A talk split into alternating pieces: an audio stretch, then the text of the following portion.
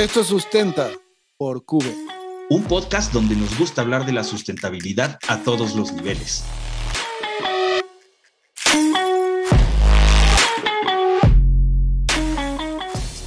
Bienvenidos, guerreros verdes. ¿Qué tal? ¿Cómo estamos, Pete Garza? ¿Qué tal, mi querido Alex Liruso? Un placer estar contigo en un episodio más de esto Sustenta por Cube.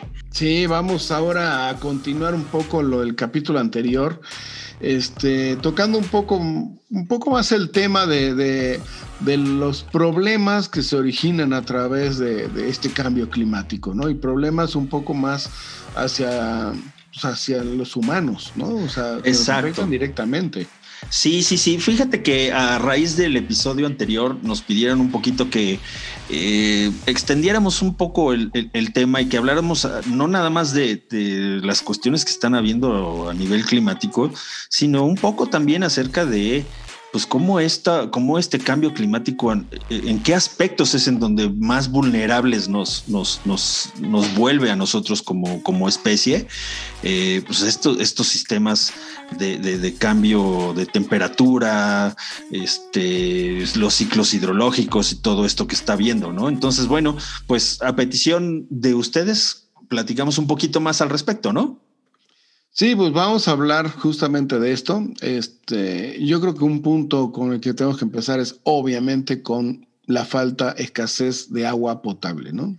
Sí, así es. Creo que es eh, importantísimo hacer notar que eh, es, increíble que el 70% o más de, de, la superficie de nuestro planeta está conformada por agua, pero aún así es un recurso tan preciado, el agua que podemos consumir, o que podemos utilizar que, ya está siendo un problema, ¿no? Además, estamos sobreexplotando los, los recursos acuíferos, eh, la agricultura usa el 70% de toda el agua que, podemos utilizar en el planeta, lo utilizamos para agricultura, ¿no? Y luego el 20% en industria y solo 10 es para el consumo, consumo humano, ¿no?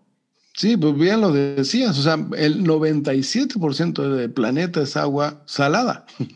¿97? no, no. Sí, solo tenemos un 3% de agua potable y de ese 3%, este, mucha está congelada y nos queda un 1% para Fíjate, nosotros. ¿no? pues mucho peor, ¿no? O sea, ya, ya el dato ya se ve mucho más Sí. Tétrico, ¿no? Entonces, ¿qué, es lo que ha estado pasando con esta agua? Bueno, que se, aparte que se ha usado en, la agricultura, en la industria, pues obviamente si tenemos sequías, como lo estamos viendo por la mayor evaporación, este, y por otro lado estamos teniendo grandes escasez de, poder eh, manejar una agricultura sana a través del riego, pues estamos teniendo problemas en, en incluso hasta en las mismas eh, capacidad nutritiva que tienen los mismos cereales, ¿no? Como tal, ¿no? Sí, sí, ¿no? Que, que eh, estábamos viendo datos que realmente suenan, eh, alarmantes, pero que sí, sí son reales, ¿no? Que tiene que ver que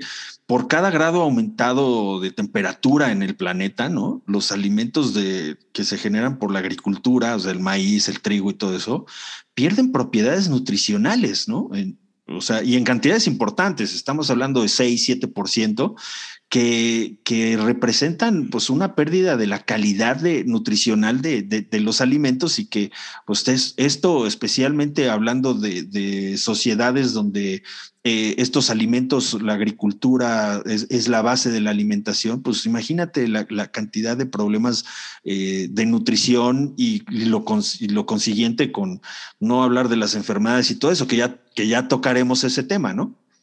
Sí, recordemos también que, que pues, los graneros del mundo es América y este, Australia y una parte de Europa, ¿no? Son los países que tienen superávit este, justamente en granos en alimentos que mandan al resto de los continentes que tienen déficit.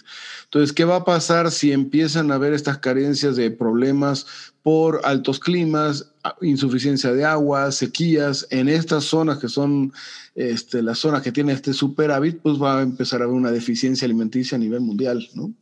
Sí, sí, sí, sí, ¿no? Y, bueno, suena, suena alarmante, algo que platicábamos un poquito antes de, eh, empezar a grabar nuestro podcast. Es, bueno, hubiéramos pensado, yo, bueno, por lo menos yo hubiera pensado que, que Asia también hubiera aportado una, una de manera importante a, los alimentos que se generan para el consumo humano, pero, pero no es así, ¿no?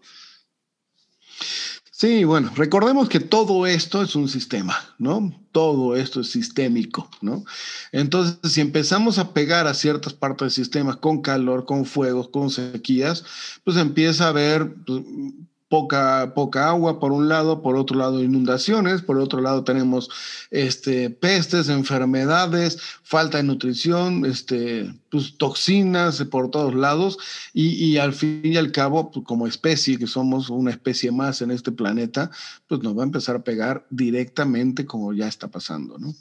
Sí, exactamente, ¿no? Y hoy estamos viendo que, algunas, este, digamos, plagas estacionales o, eh, epidemias estacionales, ¿no? De estas que se generan por, por, los insectos, ¿no? Los mosquitos, por ejemplo, ¿no? Como el Zika, como la chikungunya, este, el dengue, todo esto, pues están migrando de lugares, ¿no? Ya, ya no nada más están localizados en los lugares de tropicales donde típicamente los ubicábamos hasta hace algunos años, sino que ya están migrando, ¿no? Y evidentemente, pues agarrando a los habitantes de esas zonas, pues totalmente desprevenidos y, mal preparados eh, para responder a eso, ¿no?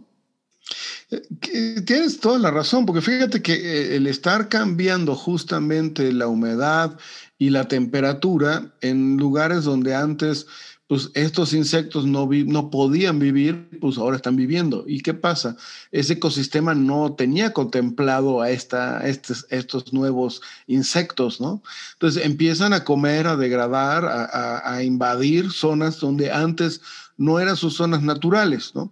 Y esto conlleva también a afectar incluso hasta los ciclos de vida de estos mismos insectos. Por ejemplo, hay insectos que, que con mayor CO2 viven más o hay insectos donde con mayor CO2 se les altera el ciclo reproductivo. Entonces, lo que pasó con el Zika, por ejemplo, es de que al vivir un poco más, su época de infección se vuelve mayor. Claro. ¿No? Entonces, ¿qué pasa? Ese ciclo que antes no hacía tanto daño porque vivía dos o tres días, ahora vive dos o tres semanas.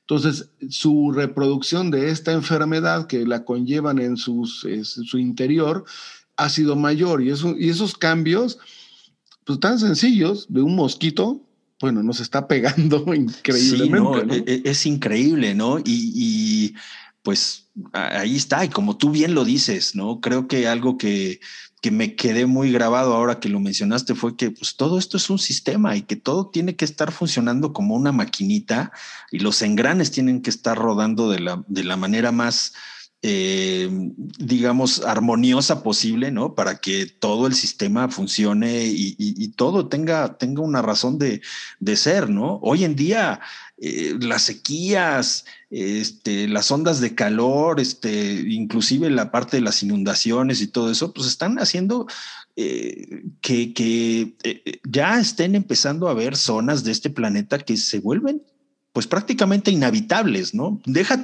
deja tú por la cuestión eh, climática, ¿no? Del calor o el, calor extremo o el frío extremo, ¿no? Sino porque se van a volver, este, pues tiraderos de, de, todo, porque no va a haber cómo haya recursos ahí, ni acuíferos, ni este, ni de ningún otro tipo, ¿no? Para que la gente viva ahí, ¿no? Sí, yo creo que justamente lo que acabas de decir es muy importante. O sea, vamos, vamos a tener, porque estamos a punto de tener ya zonas inhabitables, ¿no? En el centro, bueno, pensando en, los siguientes años, en el centro del planeta, eh, muy enfocados hacia justamente la falta de agua, la falta de alimentos, este, el calor insoportable, las sequías, las enfermedades, la contaminación. Entonces, estos movimientos de gente, este, de migración climática, son las que se inundan o que sube el nivel del mar también, ¿no? estos movimientos de gente va a crear otra, otro problema adicional que es la migración, ¿no? Y, sí, este, claro. y esto se va, va a hacer un cambio global en los próximos 20, 30 años que, va a ser. O sea, no, no, vamos a poder echarlo para atrás todavía. Hay, hay, hay proyecciones que, que, hablan de que para el 2070 ya, ya varias áreas, especialmente las áreas en el centro del planeta, digamos, en las zonas de los trópicos, precisamente, este, pues hay muchas zonas que se ven como, como inhabitables, ¿no? que si el norte de Australia, que si este, toda la zona de, parte el, de, centro de, África. Sí, el centro de África. La, zona del Amazonas en, en, Sudamérica y desde luego aquí en México, pues algunas partes del sur de, del sur de nuestro país, este, pues que ya tengan un, un, serio déficit de, recursos y de, y de eh, factores que hagan posible que la gente pueda vivir en esos lugares, ¿no? Qué, qué fuerte. Pues sí, pues vamos, vamos a tener que adaptarnos a esto y bueno, qué mejor que en los siguientes ya después de toda estas, esta sarta de malas noticias, que en los siguientes episodios veamos todas las soluciones y todas las buenas noticias y las cosas que se están haciendo para, para cambiar esto, ¿no? Y para poder darle una vuelta de tuerca a este cambio climático que, que ya nos urge en serio tomar las cosas radicalmente, unas acciones radicales. Sí, definitivamente, Alex. Eh, creo que, eh, digo, no queremos hacer que este podcast sea siempre un podcast de, noticias terribles acerca de, lo que nos depara el futuro a partir de lo que hemos nosotros creado, sino que, pues, este, podamos nosotros aportar algo para crear esa conciencia en las personas que nos, que nos escuchan eh, para tomar acciones, ¿no? Y, mejorar nuestra, nuestra pisada este, y dejar algo mejor, ¿no?